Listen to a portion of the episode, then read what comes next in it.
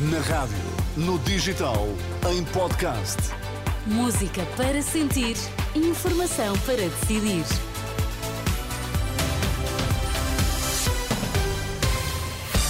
Notícias na Renascença, para já os títulos em destaque. Nesta edição vamos ouvir uma luso-israelita raptada pela Hamas a dizer como foi o seu cativeiro em Gaza e recolher as palavras de Sérgio Conceição e Ruben Amorim depois de mais uma jornada da Liga.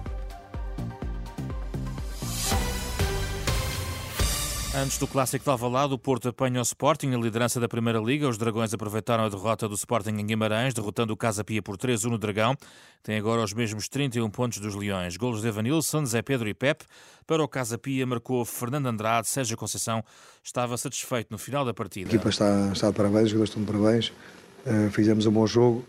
Entramos de uma maneira forte, muito impressionantes, uh, com qualidade uh, na, nossa, na nossa dinâmica em posse a chegar várias vezes ao último terço com essa mesma qualidade e poder fazer mais um ou outro gol. Um, e no segundo tempo uh, continuámos na mesma toada, uh, fizemos o 2-0, fizemos o 3-0. Depois, mais um, um erro individual, uh, custou-nos o, o gol sofrido. Dizer que, que não éramos umas bestas ontem e hoje somos bestiais, continuamos completamente focados no nosso trabalho e focados no, no principal objetivo que é quer conquistar o campeonato. Os Dragões entraram em campo a saber já da derrota do Sporting em Guimarães por 3-2, golos de Nuno Santos e Gonçalo Inácio que não chegaram para os tentos de três Silva, Dani Silva, André Silva e Tiago Silva do Vitória de Guimarães. Ruben Amorim diz que os Leões perderam o jogo nos detalhes. Esses pequenos pormenores hoje fez a diferença. E depois numa bola que vai para lançamento com toda a gente colocado na linha defensiva sofremos um gol e, e, depois foi, foi tentar dar a volta, tivemos ocasiões, o, Vitória também teve, porque depois já era praticamente homem para homem atrás, 2 para 2, às vezes 3 para 2.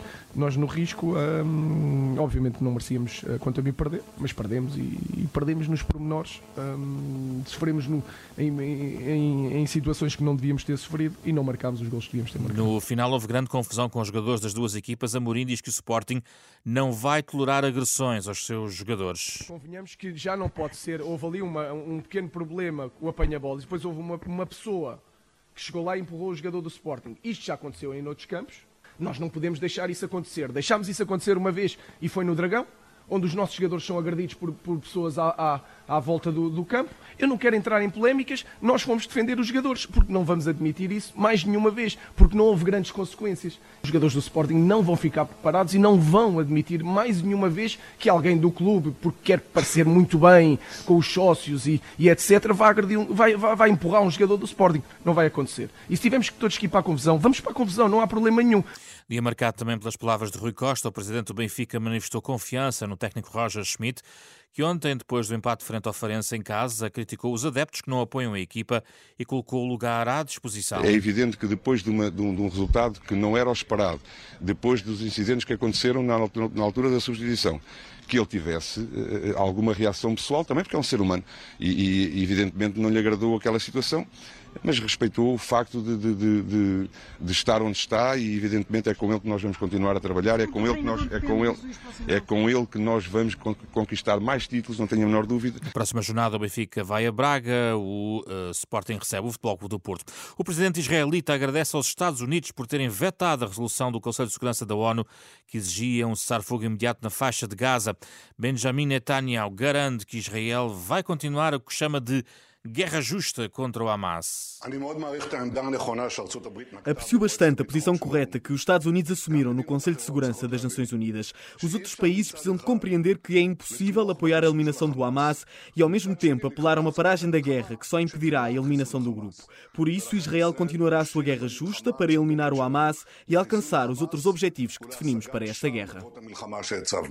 As palavras de Benjamin Netanyahu. Hoje, centenas de pessoas juntaram-se mais uma vez esta noite em Tel Aviv para pedir a libertação dos reféns ainda detidos pelo Hamas e na faixa de uh, Gaza. A luz israelita Adina Moshe, raptada pelo Hamas e libertada a 24 de novembro, surgiu hoje num vídeo onde revela que durante o cativeiro a comida escasseava e não havia medicação adequada para muitos dos seus amigos que continuam reféns.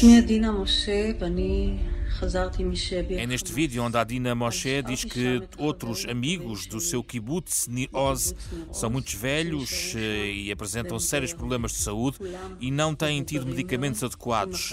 Revela que quando esteve em cativeiro, a situação alimentar deteriorava-se e acabou a comer apenas arroz.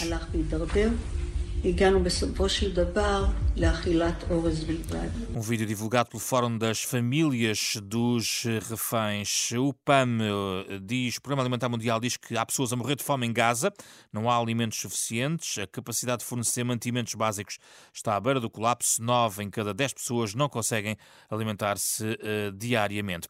Fecho com a nota de que a família da ativista Mahaza Ramin, galardoada a título póstumo com o prémio Sakharov, foi impedida de embarcar num avião que levaria a Estrasburgo para receber a distinção do Parlamento Europeu. Os pais e o irmão da Amin viram mesmo os passaportes confiscados, tinham vistos válidos para a viagem, mas não seguiram para esta eh, deslocação a Estrasburgo, recebendo o prémio Sakharov na próxima terça-feira, de acordo com o advogado da família da jovem que morreu em setembro de 2022, três dias depois de ter sido detida pela polícia em Teherão por alegada violação dos códigos de vestuário.